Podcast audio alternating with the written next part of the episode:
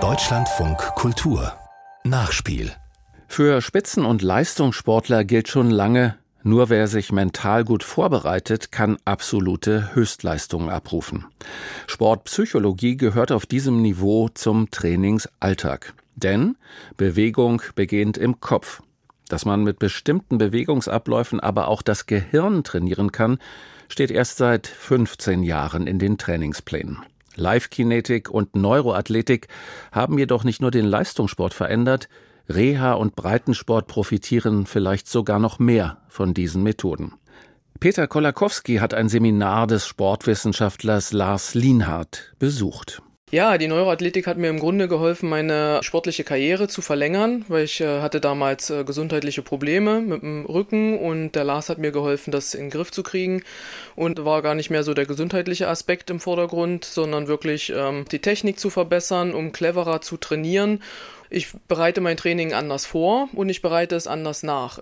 Für Tatjana Hüfner, Olympiasiegerin im Rennrodeln, gehören neuroathletische Übungen bei jedem Training ganz selbstverständlich dazu.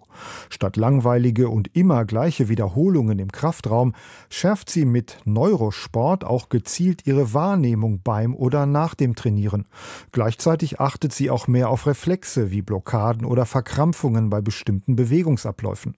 Solche oft unbewusst ablaufenden und vom zentralen Nervensystem gesteuerten Reaktionen von Körper und Geist werden durch zu einseitiges Training im Gehirn immer mehr verankert.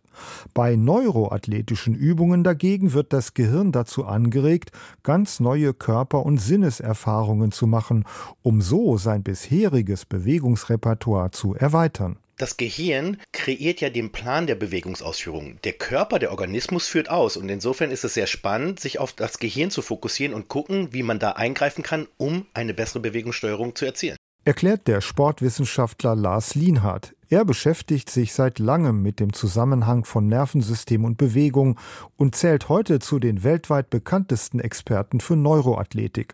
Seine Bücher unter den Titeln Training beginnt im Gehirn oder Neuronale Heilung sind weltweite Bestseller. Eigentlich will das Gehirn immer Sicherheit. Wenn wir ähm, dem Gehirn klare Informationen über die Umwelt geben, zum Beispiel über Augentraining oder über akustisches Training oder über sensorisches Training oder aus dem Gleichgewichtssystem, dann ist es bereit, tatsächlich besser und konkreter sauberer mit der Umwelt in Interaktion zu treten. Wir geben dem Gehirn Sicherheit für die bevorstehende Handlung. Voraussetzung für diese Sicherheit ist, dass das Gehirn und das Nervensystem die Bewegungen zumindest kennen und gespeichert haben.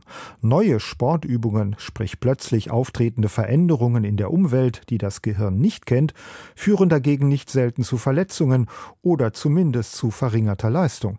Insofern schult schon ein möglichst abwechslungsreiches Sportprogramm immer auch viele Gehirnareale gleichzeitig, so dass alle Bewegungen letztlich sicher und richtig ausgeführt werden. Man kann allerdings durch bestimmte Übungen das Gehirn und das neuronale Netzwerk auch ganz gezielt schulen. Hierfür hat Neuroathletiktrainer Lienhardt einem seiner Kursteilnehmer einen schweren Ring aus Metall auf den Kopf gesetzt und ihm zwei Gewichte in die linke und rechte Hand gedrückt. Nun zieht Lienhardt am Kopf Gewicht mit einem Band, während der Teilnehmer gegen den Zug Zugwiderstand seinen Kopf nach links und rechts bewegt. Die für das Nervensystem bislang völlig ungewohnte Übung und Belastung fordert von dem Teilnehmer jetzt höchste Konzentration. Und das ist natürlich ein sehr starker Reiz, der ins Gehirn geht. Und ja, es darf anstrengend sein. Man muss die Komplexität bedenken. Je mehr Reize verarbeitet werden müssen, desto anstrengender ist es. Also es ist zentralnervös anstrengend und ich meine, die Körperposition wird gehalten, während ein Gewicht gehalten wird und am Kopf gezogen wird. Geeignet sind neuronale Übungen aber nicht nur im Leistungssport, sondern auch im Amateurbereich und hier vor allem im Gesundheitssport wie in Präventions- und Rehabilitationskursen, weiß die Sportwissenschaftlerin Marion Oldekamp-Koop, die Neurotraining im Turnverein Refrat Bergisch Gladbach anbietet.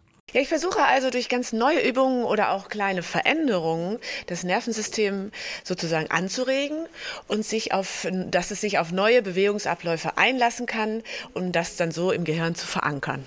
Um so dann auch mehr Sicherheit und Freude auch an der Bewegung zu bekommen. Beispiel. Meine Teilnehmer haben eigentlich ein sehr, sehr gutes Gleichgewichtsgefühl und können alle auf einem Bein stehen, wenn sie nach vorne gucken. Schauen sie aber im Einbeinstand nach rechts oder auch nach links oder auch nach oben oder unten, kommen tatsächlich viele ins Schwanken und auch Straucheln.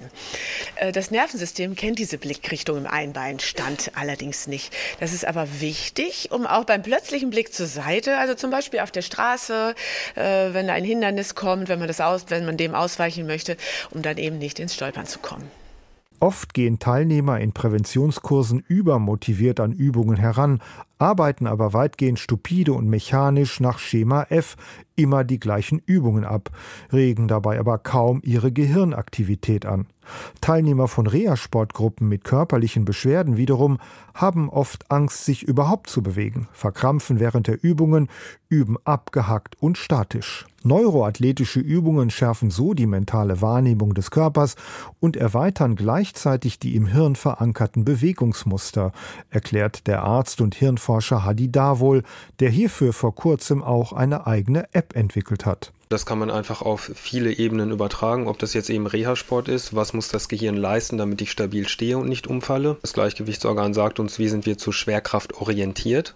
Das steuert natürlich sehr viele wichtige Reflexe. Ich muss die Wirbelsäule aufrechthalten, ich muss stabil stehen können, ich muss mich drehen können. Das ist alles eher reflexiv gesteuert als willkürlich. Noch ist neuroathletisches Training im Sport nicht voll etabliert.